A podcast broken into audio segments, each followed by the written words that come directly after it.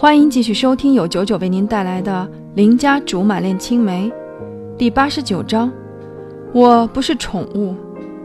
送蛋糕的小弟见到我，一脸抱歉，还说自己刚到这个城市，还很不熟悉。我十分理解，飞快签了单，还告诉他要怎么走，抱着沉甸甸的蛋糕，忽然很有成就感。等一下，貂蝉看见之后应该会很喜欢的。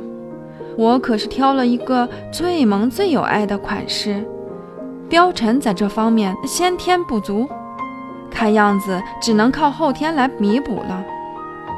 走到门口才发现没手套钥匙了，也够不着门铃儿。反正我粗鲁的性子他也知道，干脆抬脚踹门，才踹了两脚。门就从里面打开了，我伸出去的脚还没来得及刹住，结结实实踹到了某人，尖叫声伴随着里面的人踉跄进屋。天啊，竟然是风贤！他怎么会在这里？风贤捂着肚子，一屁股跌在地上，哀鸣声声。而貂蝉正好从厨房里出来，什么都看见了。粗鲁冲动的我踹了温柔淑贤的他，在貂蝉眼里，我现在肯定坏透了。我抱着蛋糕愣愣出神，这可怎么办才好？貂蝉放下手里的东西，朝我走来。我缩着脖子不敢瞧他，他一定是生气了，心里忐忑异常。谁知道他竟然接过我手里的蛋糕，顿时。我和风贤对视的目光全部都转移到他的身上，风贤的眼里甚至还带着几分无辜和乞求。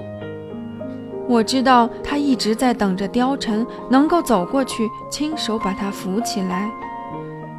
可是他没有，他甚至都没有看他。换做是以前，我肯定会狂喜一番，而且还很有可能抱着貂蝉猛卡一把油。但现在的情况很明了，他并不是单纯在站队，也不是单纯帮我撑腰。果然，他没什么情绪的对我说：“把他扶起来。”显然，我们都被貂蝉的决定震撼到了。风贤似乎有几分得意，见我站在原地不动的，越发柔弱的喊了声“疼”。明摆着是在跟我示威。本来我还觉得自己非常冒失，本来也就打算自己善后的。可是金貂蝉这么一安排，我的逆反心理马上不可抑制的冒了头。我不可思议的问他：“为什么？难道就因为现在他比较重要吗？难道他的地位非要通过打压我的方式来巩固吗？”貂蝉没有表情地望着我，等你做了，我再告诉你为什么。他的语气像是很久很久之前教我做作业的时候一样，但凡我做错了一道题，他都那么板正的要我改正。有时候我犯懒不想改，他还会生气不理我。想到这些，我知道自己没有别的路可选，因为。我真的很害怕他会因为我不肯改错而彻底不理我。从这里到风贤那里的距离明明只有几步，可我好像有些走不动了。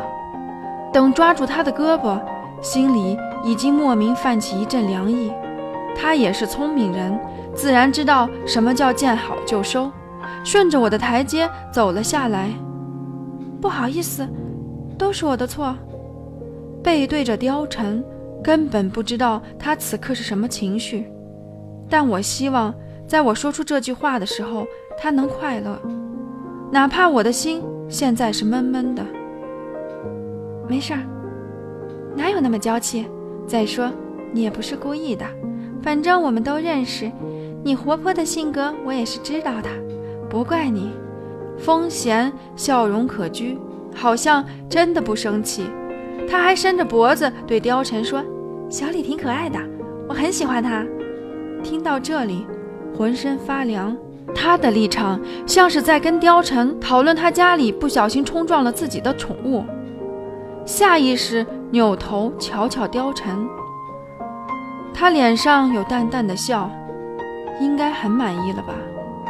他说：“我先去准备，你们慢慢聊。”等他进了厨房，风贤趴在我耳边，小声却骄傲地问：“你大概也看明白了吧？”